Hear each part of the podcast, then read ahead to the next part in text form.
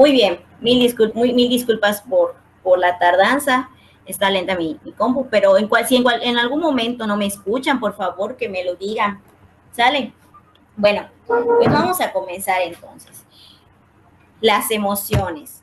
¿Qué son las emociones? Bueno, muchos definen las emociones de diversas formas. De manera muy sencilla, las podemos definir como lo siguiente, como reacciones que todos en nuestra vida experimentamos, como la ira, la tristeza, el miedo, la alegría, la sorpresa, etcétera, etcétera, etcétera, de emociones que experimentamos diariamente, ¿no? Las emociones pueden ser muy intensas muchas veces, pueden ser sentidas con mucha intensidad, pero también son pasajeras las emociones, no duran por siempre, son pasajeras. Por ejemplo, hoy me siento feliz, pero en tres minutos puede ser que por ejemplo, ahorita me siento feliz y en tres minutos puede ser que me sienta triste o enojada por algo, ¿no? O, hoy es, un día muy eufórico para mí, pero mañana tal vez pueda ser un día muy triste. O sea, no sabemos, ¿no? Como por lo mismo que son pasajeras, no, no sabemos cuánto tiempo van a durar, etc. Y también ellas revelan nuestras creencias y valores. Por ejemplo, yo no me voy a entristecer por perder algo que no es importante para mí. A diferencia de que alguien pierda algo que sí es muy importante, pues sí se va a entristecer. Y bueno, como vimos, son intensas, pasajeras y reveladoras. Las emociones. Y aquí tenemos una ilustración en donde tenemos y las emociones. Este, nuestras emociones van a revelar las creencias y valores que están de trasfondo. Aquí las tenemos, son las, las primeras, las creencias y valores que están en trasfondo. Por ejemplo, vas caminando por la calle y de repente ves que un hombre está golpeando a su mujer ¿Cómo nos vamos a sentir en ese momento? Puede ser que te enojes y en ese momento pienses, qué injusto es que este hombre esté golpeando a su mujer, ¿no? Ahí tú ya estás creyendo que es injusticia, ¿no? Es algo injusto lo que está haciendo ese hombre para con su esposa. Tu emoción reveló qué es lo que crees, ¿no? Y en este caso, pues que fue una injusticia. Y aquí pues tenemos esta pequeña ilustración. Por otro lado, imagínense que, que, bueno, tu mamá tiene un jarrón en tu casa, pero no te gusta ese jarrón y para ti, bueno, dices, no me importa, es un jarrón feo, ¿no? Entonces, este, hay un adorno, ese adorno pues no te gusta, pero a tu mamá sí le gusta mucho. Entonces un día tu gato travieso, pues se sube a la mesa y lo tira. Entonces, ¿qué vas a sentir tú? Tal vez puedas emocionarte, ¿no? Por o ponerte feliz porque rompieron ese jarrón por el gato, pero tu mamá no, a tu mamá le va a dar tristeza, ¿no? ¿Por qué? se me olvidó mencionar, este jarrón es un jarrón que ha pasado de generación en generación en su, familia y, bueno, es muy importante para tu madre, ¿no? Entonces, ahí podemos ver cómo hay dos perspectivas diferentes de emociones, ¿no? A ti te pudo haber dado alegría, pero a ella no, le dio tristeza por el valor que era para ella. A ti no te importaba, pero a ella sí.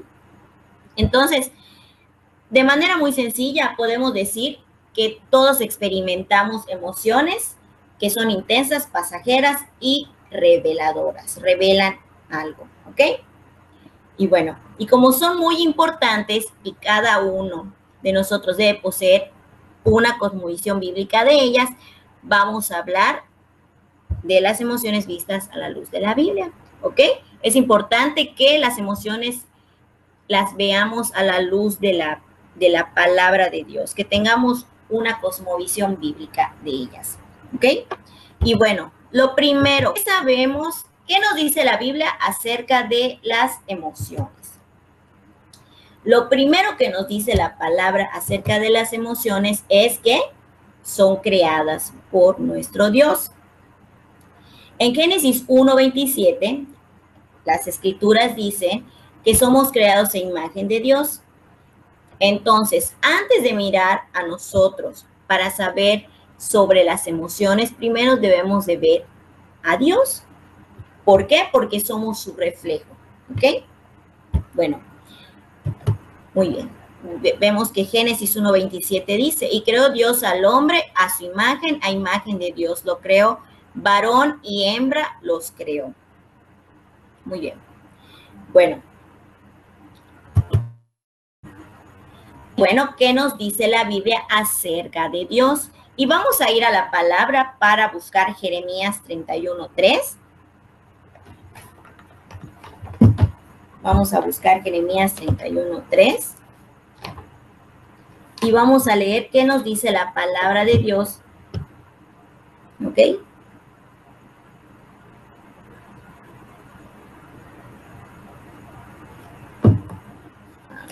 Jeremías 31.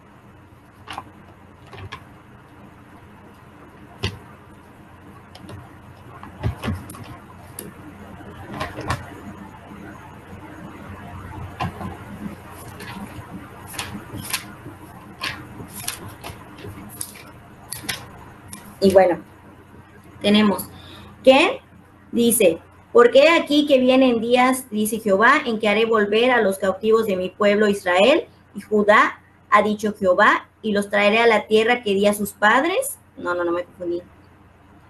No, ese es 31. Ok, mil disculpas. Jehová se manifestó a mí hace ya mucho tiempo diciendo, con amor eterno te he amado, por tanto te prolongué mi misericordia. Aquí podemos ver un, un, un, sobre nuestro Señor podemos ver acá que Él está sintiendo algo. Entonces, antes de ya entrar de lleno a esto, tenemos acá, primero que nada, que nuestro Dios es un ser personal, dice la palabra. ¿Qué quiere decir que Dios es un ser personal? que a diferencia de lo que creen otras religiones, lo que dicen otras cosmovisiones, ¿ok? Dios es una fuerza, bueno, algunos creen que Dios es una fuerza impersonal, un gas cósmico, que, por ejemplo, algunos creen que Dios es como el karma, o el famoso karma de, que escuchamos ahorita, la fuerza o como dice mi pastor, una flautulencia cósmica que sería el Big Bang. A diferencia de todas esas creencias, nuestro Dios dice la palabra que es un ser personal. Entonces, por lo mismo que Él es un ser personal, las escrituras nos dicen que Él tiene voluntad, piensa y toma decisiones. Él es un ser personal, tiene voluntad, piensa y toma decisiones. Y dado a que es personal, Él tiene emociones. En las escrituras podemos encontrar un gran registro de las emociones de Dios. Por ejemplo, como leímos ahorita, Él se enoja, se alegra, se entristece y compadece, ¿no? Y ahorita acabamos de ver igual una emoción de Él. Entonces, como concluimos, los, es que Dios es un ser emocional. Y si Dios es un ser personal y emocional, como acabamos de ver ahorita, ya que fuimos creados a su imagen y semejanza, entonces nosotros también somos seres con emociones porque fuimos creados a su imagen y semejanza. ¿Ok? Pero la Biblia nos dice algo más acerca de Dios. Eh, la Biblia nos declara que todo lo que Dios creó era bueno. Y no solamente bueno, sino bueno en gran manera en, en, el Salmo 5, 11, por favor, que todos hablan, hablan la Biblia, por favor. En el Salmo 5, 11.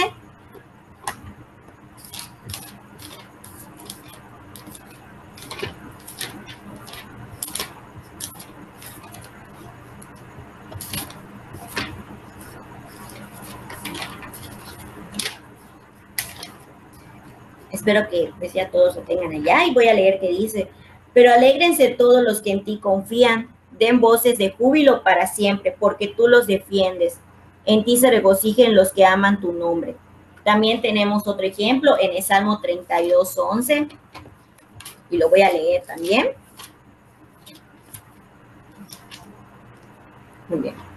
Dice, Alegre, alegraos en Jehová y gozaos justos, y cantan con júbilo todos ustedes los rectos de corazón. Muy bien. Bueno, antes de, finalizar con este punto, quisiera también que busquemos en las escrituras, así como ahorita leímos Jeremías 31.3, ¿qué dice Sofonías? En eh, Sofonías 3.17. Me gustaría que, que lo busquen, por favor. Dice, dice Sofonías 3:17, Jehová está en medio de ti, poderoso, él salvará, se gozará sobre ti con alegría, callará de amor, se regocijará sobre ti con cánticos. Bueno, aquí podemos ver tanto en Jeremías como en Sofonías que Dios está sintiendo una emoción, está sintiendo una emoción, ¿no? Entonces quería que vean estos ejemplos nada más que nos dice la palabra y hay muchísimos más en la palabra de ejemplos de cómo el Señor siente las siente emociones, ¿no? Bueno, de, de, alegría, en este caso de alegría, pero pues hay de tristeza, de enojo, etcétera. Y bueno, ya vimos que Dios es un ser personal, que somos hechos a su imagen y semejanza, y que Él creó las emociones y fueron buenas, las emociones fueron creadas buenas. Ahora vamos a ver el segundo punto, que es que tristemente las emociones fueron afectadas por el pecado. Bueno, cuando Adán y Eva pecaron, el pecado entró y devastó con la buena creación de Dios. Todo nuestro ser fue afectado por el pecado. ¿Okay? Todo nuestro ser, desde que Adán y Eva pecaron, todo nuestro ser fue afectado por el pecado. Y aquí les comparto que dice el, Catecismo Mayor de Westminster en la pregunta 25. Dice, ¿en qué consiste la pecaminosidad de aquel estado en que cayó el hombre? Lo pecaminoso del estado en que cayó el hombre consiste en la culpabilidad del primer pecado de Adán, la falta de la justicia original en que aquel fue creado, la corrupción de toda su naturaleza, por lo cual el hombre está enteramente indispuesto, incapacitado y puesto en oposición a todo lo que es bueno espiritualmente, e inclinado a todo mal en cuyo estado permanece hasta el día de hoy, y al cual se le llama comúnmente pecado original, del que proceden todas nuestras transgresiones actuales. Muy bien. Los teólogos se refieren a esto como la doctrina de la depravación total. En términos simples, esto lo que quiere, eh, eh, quiere decir que el pecado, el mal, ha contaminado todo, todo nuestro aspecto de nuestra, todo aspecto de nuestra humanidad. Nuestra naturaleza quedó corrompida y junto a ella nuestras emociones también. Es importante recalcar que en la caída no perdimos nuestras emociones, pero sí fueron afectadas. Tristemente, nuestras emociones ya no son lo que fueron al principio, antes de que, de que Adán y Eva pequen, ¿no? Y pues por la herencia de Adán, pues nosotros también, nuestras emociones fueron afectadas hasta el día de hoy. Sin embargo, en la Biblia hay algo precioso también y que nos da esperanza y es que ellas están siendo redimidas en Cristo. Las escrituras nos enseñan que por la obra de Cristo, este no tiene que ser el final de la historia. Porque así como dice, dice la palabra, porque así como por la desobediencia de un hombre los muchos fueron constituidos pecadores, así también por la obediencia de uno los muchos serán constituidos justos. Romanos 5:19, lo que comentaba hace un rato. Y como declara Pablo en Efesios 2, cuando estábamos muertos en nuestros delitos y pecados, es decir, en nuestra corrupción natural, Dios con su gran amor con el que nos amó, nos dio, nos dio vida juntamente con Cristo. Al hacer esto, Dios estaba recreando, recreando, somos hechura suya, somos una nueva creación. Estaba haciendo una nueva creación. El Señor. Cristo, al resucitar entre los muertos, se levantó como, la, como las primicias de la nueva creación. Él inauguró una nueva humanidad y nosotros formamos parte de esa nueva humanidad al estar unidos en Él. Solamente al estar unidos en Él. En Cristo somos una nueva creación que está siendo redimida por Cristo, en Cristo y para la gloria de Cristo. Y por ello nuestras emociones también están siendo redimidas. Y dicho de otra forma, nuestras emociones están siendo santificadas en, en Cristo, están siendo santificadas nuestras emociones. Así que hay esperanza, ¿no? No, podemos, no son lo mismo que fueron al inicio, pero en Cristo están siendo este, santificadas. Y bueno, no debemos fiarnos de ellas. No podemos fiar de nuestras emociones por lo mismo que fueron corrompidas por el pecado. Muy importante. Y vemos en la palabra en Romanos 7, 19, 25, que dice, en resumen, porque no hago el bien que quiero, sino el mal que no quiero. Eso hago. Y así hago lo que, lo que no quiero. Ya no lo hago yo, sino el pecado que mora en mí. Así que, queriendo yo hacer el bien, hallo esta ley, que el mal está en mí. Aquí en este pasaje, Pablo nos abre su corazón para mirar lo profundo de su ser y reconocer la batalla que, se libraba en él. En él se estaba librando una batalla. Y que esta batalla se libra en cada uno de nosotros, los verdaderos creyentes.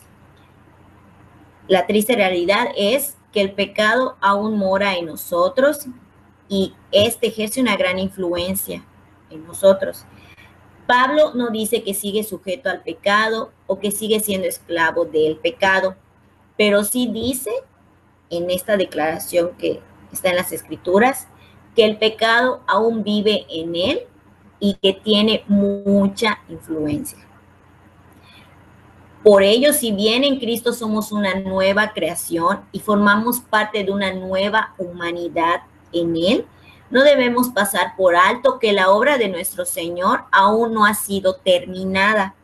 Él la terminará hasta que Él regrese en su segunda venida.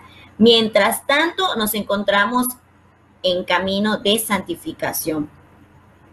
Y este camino, el pecado, y en este camino el pecado está presente y, y ejerce una gran influencia.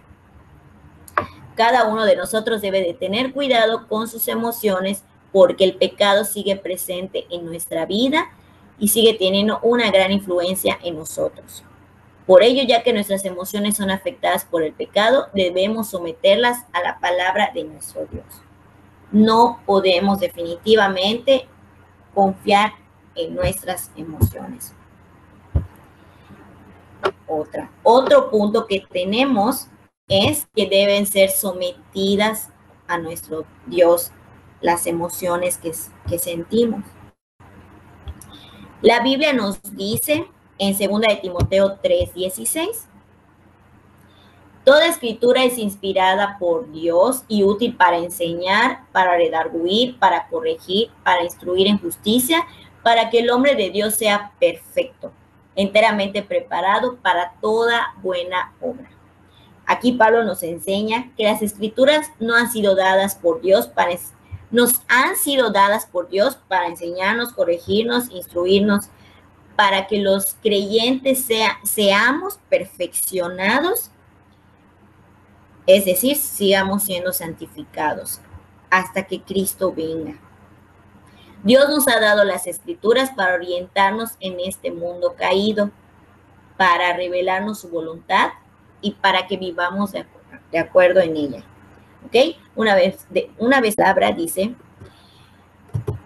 engañoso es el corazón más que todas las cosas y perverso. ¿Quién lo conocerá?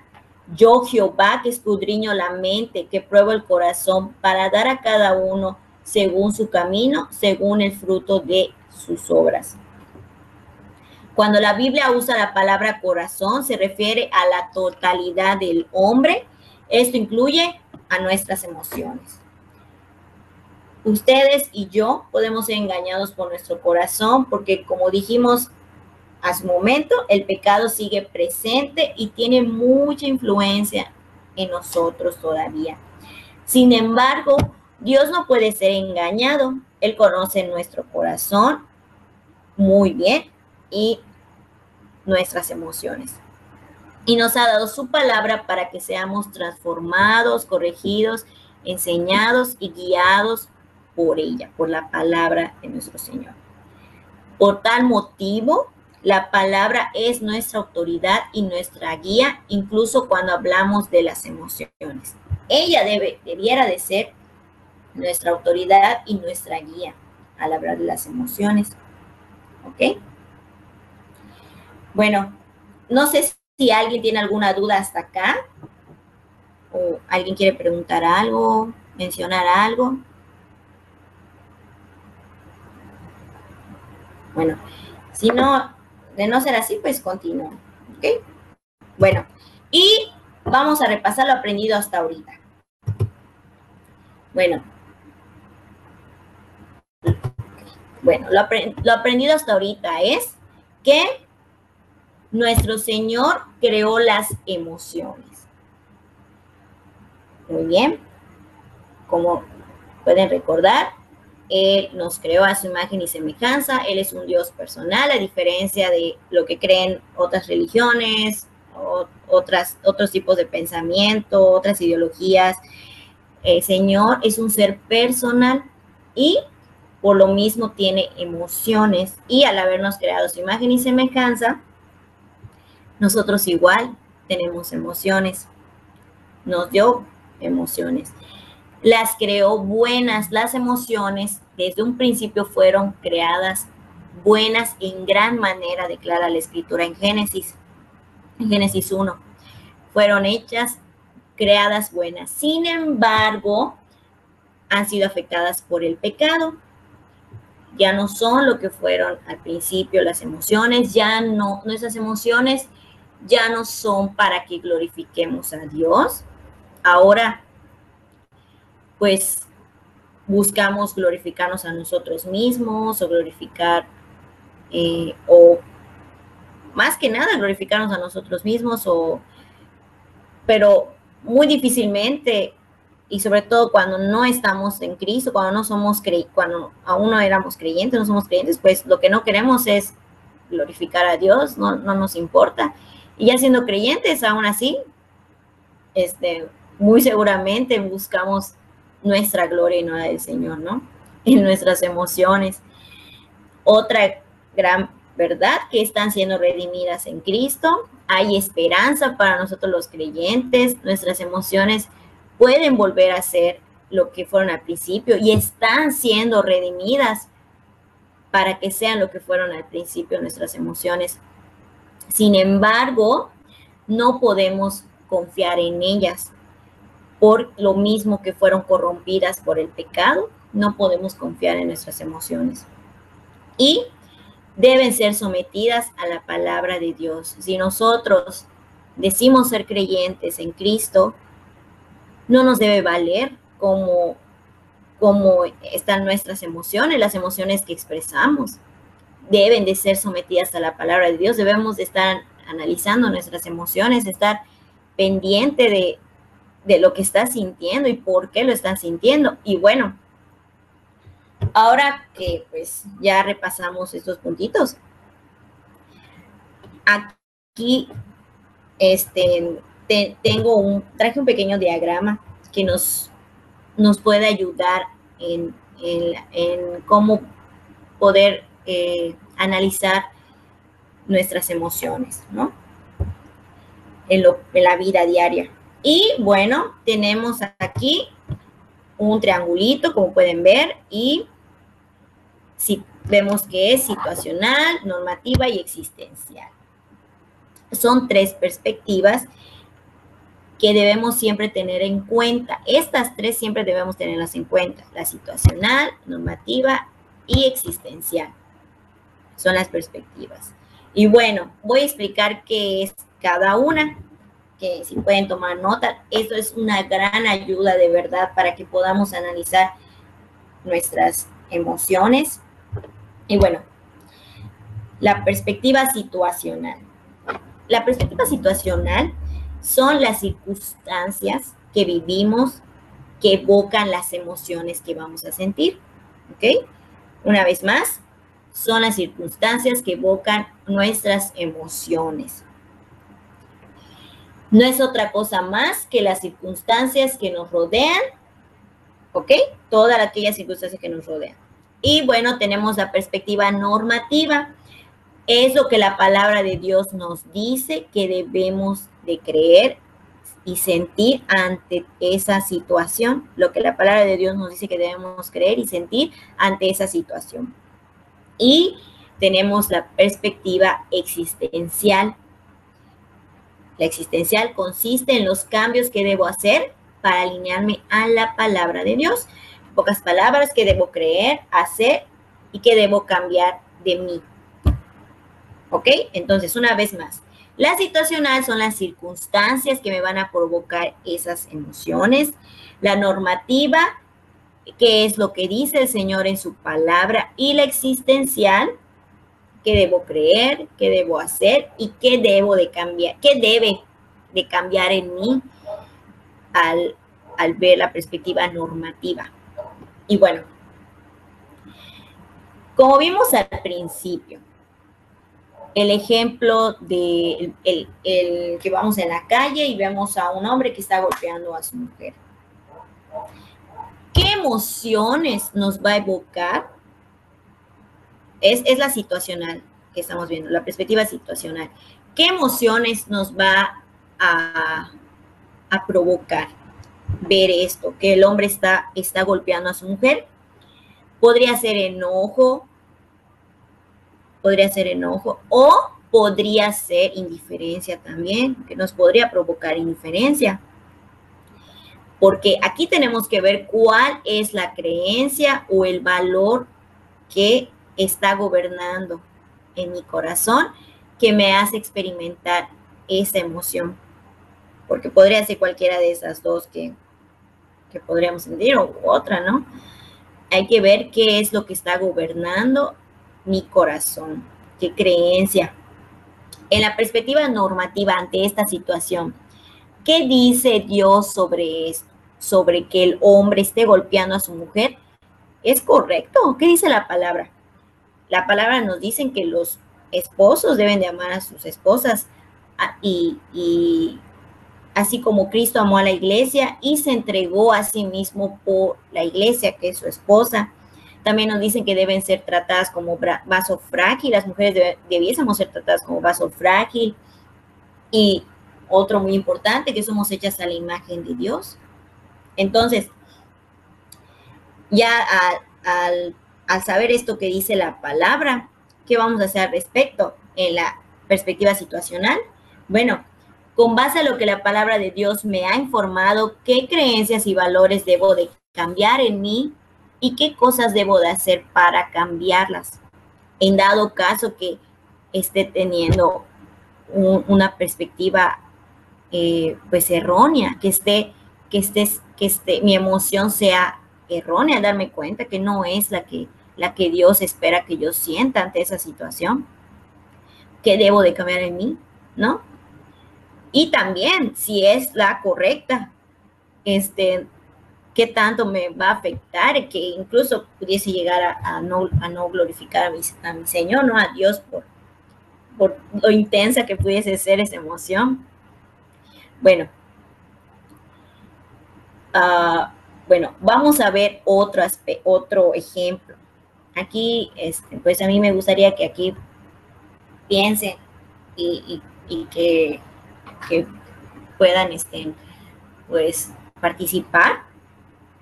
Por ejemplo, el aborto, que es ahorita pues en muchos lugares se está buscando legalizar y en muchos igual se legalizó y, podemos, escuchamos que pues si tristemente vemos a muchos que dicen ser cristianos que están apoyando el aborto. Entonces, ¿cuál es el situacional? El situacional es que es el aborto, ¿verdad? El aborto es lo que está pasando. Entonces, ¿qué perspectiva? Bueno, es el aborto lo que está pasando, pero ¿qué estoy sintiendo ante el aborto? Si estoy sintiendo alegría porque quieran legalizar el aborto, este, tristeza, ¿qué estoy sintiendo? Pregúntenselo. Y perspectiva normativa, ¿qué nos dice el Señor sobre el aborto en su palabra? No sé si alguien quiere mencionar algo. Mm. Yo quiero participar. Em, bueno. Sí, ¿me escuchan? Sí. Ok. creo que en cuanto al tema del aborto, las primeras veces que escuché. No te escucho mucho. ¿No me escucho? Ya, ahora sí. Ah, ok, ok. Este, creo que en cuanto al tema del aborto, eh, quería decir que las primeras veces que lo escuché en la tele, eh, me dio indiferencia, porque creo que ya está tan mal la sociedad que dije, ah, un problema más en la sociedad, pues creo que no nos va a matar, llega a pensar, ¿no? Eh, pues bueno, tal vez se oye no cristiano, se oye muy mundano, pero pues bueno, esa fue mi primera reacción, para ser honesta. Y en cuanto a oh. la regla normativa, eh, creo que no hace mucho estaba leyendo el libro de Éxodo en cuanto a cuando a Moisés le pasa el edicto de Faraón de que tienen que ahogar a todos los bebés en Egipto. Y pues las dos eh, parteras, Cifra y fue con sus nombres, no obedecen la orden de, de Faraón y pues preservan la vida de los niños. Entonces, cuando lo lees rápido, no, como que no te cala, no te llega, no haces conciencia de cuán importante es y qué tan valientes tuvieron que ser esas mujeres para enfrentarse a la ira de Faraón. Y obviamente pues sintieron diciendo que, las hebreas pues eran muy fuertes, no eran como las egipcias y daban a luz antes de que la partera llegara y pues obviamente veían que sus bebés estaban vivos y no te lo iban a dejar matarlo, ¿no? Entonces este, fueron muy valientes y creo que sí, eso me caló porque llega un momento en que pues a veces por tu vida, porque vives en este mundo, te permea el pensamiento del mundo, pero pues Dios por medio de su Espíritu Santo te habla sobre, en la Biblia, sobre lo que debes, cómo debes de actuar y qué debes de pensar con respecto a ese tema. Así es. Muchísimas gracias. Así es, como vimos, ¿no? En la perspectiva normativa, pues vemos lo que el Señor dice en su palabra sobre esa situación y en este, en este caso estamos viendo las emociones, ¿no? Que, es lo que debemos de sentir. Entonces, de ahí debemos de estar pensando, bueno, esa es la situación, pero ¿qué siento? ¿No? ¿Qué siento ante esta situación? Y, de ahí ver, analizar si es correcto o no es correcto lo que estoy sintiendo, ¿no? Porque podría estar este, pensando como creyente que está bien lo que estoy sintiendo, ¿no? Pero siempre, siempre está en la palabra analizando, ¿no? Lo que, qué es lo que debiésemos de sentir, cuál es la emoción correcta, ¿no? Que el Señor espera ante esta situación. Y bueno, con respecto al aborto que vimos, lo que dice el Señor en su palabra, es una cosa igual que dice Él en su palabra, es que somos creados a su imagen, ¿no? Entonces, o lo mismo, el aborto no debiese ser, ser aprobado, ni siquiera pensar en él, porque estás asesinando a un ser humano que es creado su imagen y es como asesinando a Dios. Ah, ok, ok, ok. Este, entonces, este, bueno, es como si estuviésemos asesinando a Dios, ¿no? Al, al estar sin un ser humano. Y el existencial, ¿no? Es dejar de escuchar a mi cultura y alinear mis valores y creencias a la escritura, ¿no? Si estoy pensando tal vez de una manera errónea, yo siendo creyente, pues, como nos comentó la hermana Cerato, tal vez estoy escuchando a mi cultura y debo buscar que mis valores se alineen a los, los de la palabra de nuestro Señor, ¿no? Y bueno, antes de finalizar, también quiero mencionar que estas perspectivas pueden tener tres carencias. Pueden haber tres carencias en, estos, en estas perspectivas, ¿no? Y en la existencial, pensemos, si no es tu deseo glorificar a Dios, ¿por qué no eres un verdadero cristiano? Nunca querrás alinear tu vida a los principios y normas bíblicos y pregúntate, ¿no? ¿Realmente eres cristiano? ¿Realmente es tu deseo agradar y glorificar a Dios? ¿O te, o, vale, ¿no? La perspectiva normativa, una carencia pudiese ser que quieres agradar y glorificar a Dios y alinear tu vida a su palabra, pero no conoces las escrituras, no lees tu palabra. Norma será cualquier otra cosa. Podría ser la cultura, los malos consejos, tu opinión propia, pero no la palabra de nuestro Dios. Y bueno, ya que Dios nos ha creado con emociones para glorificarle, debemos mirar hacia su palabra y alinear nuestros corazones a ella para su gloria. ¿Ok? No, es muy importante no olvidar eso, que si nosotros decimos ser creyentes verdaderos, debemos de buscar que nuestra, nuestras emociones lo glorifiquen a Él aún en los momentos difíciles, tristes, siempre buscar, en esos momentos que son muy difíciles, buscar glorificar a Dios. Y bueno, si ya escuchando esto, bueno, tú dices, bueno, soy creyente, pero me cuesta, busca ayuda. Ve, acércate, mujeres, vayan a otras mujeres que consideren sabias, vayan y ábranle su corazón, alguien en quien puedan confiar y confiénsele, ¿no? Estoy luchando con esto, necesito tu ayuda, necesito ayuda en oración, necesito tu exhortación. Y, o no olviden, ¿no? Que es, para eso está la iglesia, para que nos ayudemos los unos a los otros. Es importante que creamos esas amistades que nos puedan ayudar. Y, y lo más importante, estar en la palabra de nuestro Señor, viviendo en nuestra palabra, leyendo su palabra todo el tiempo, ¿no? Meditando en ella para que, como dice al, inicio que leímos, es el Salmo... Mm, no recuerdo. ¿Cuál es ¿Cuál era el salmo que leímos al inicio? El salmo... 511. 11. 32.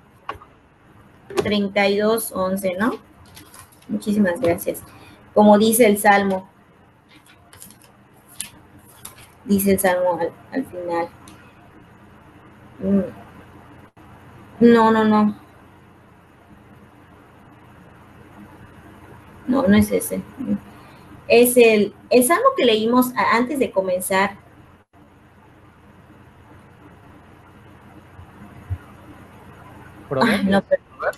no, perdón, perdón, sí, no era, no era proverbios. Sí, sí, sí, proverbios, proverbios. Dice, dice proverbios, dice,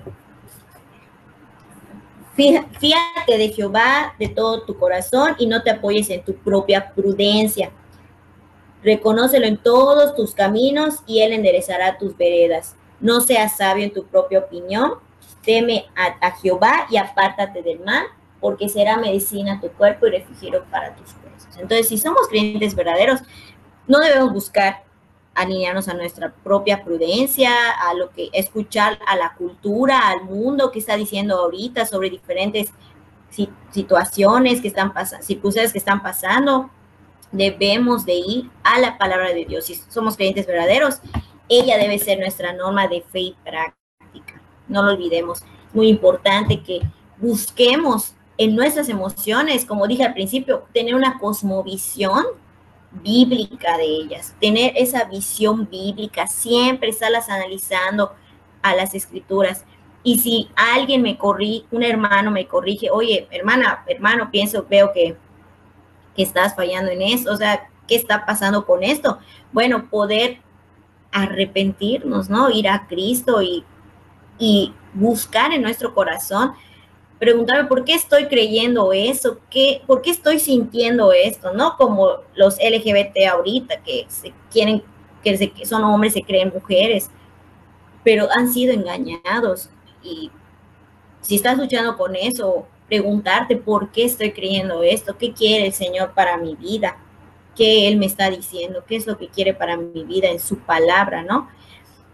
Entonces, están, están meditando día y noche en, la palabra de nuestro Señor y qué es lo que Él quiere. Que todo momento que sintamos una emoción podamos analizar, estar pensando por qué la estoy sintiendo, ¿no? Y pues por eso les puse acá esta, este pequeño diagramita de estas perspectivas con las que podemos ayudarnos, ¿no? Y bueno, este, de mi parte ha sido todo. No sé si tengan alguna pregunta, una duda o algo. Eh, muchísimas gracias por, su invitación y espero que, que haya sido de bendición a su vida. Muchas gracias. Gracias.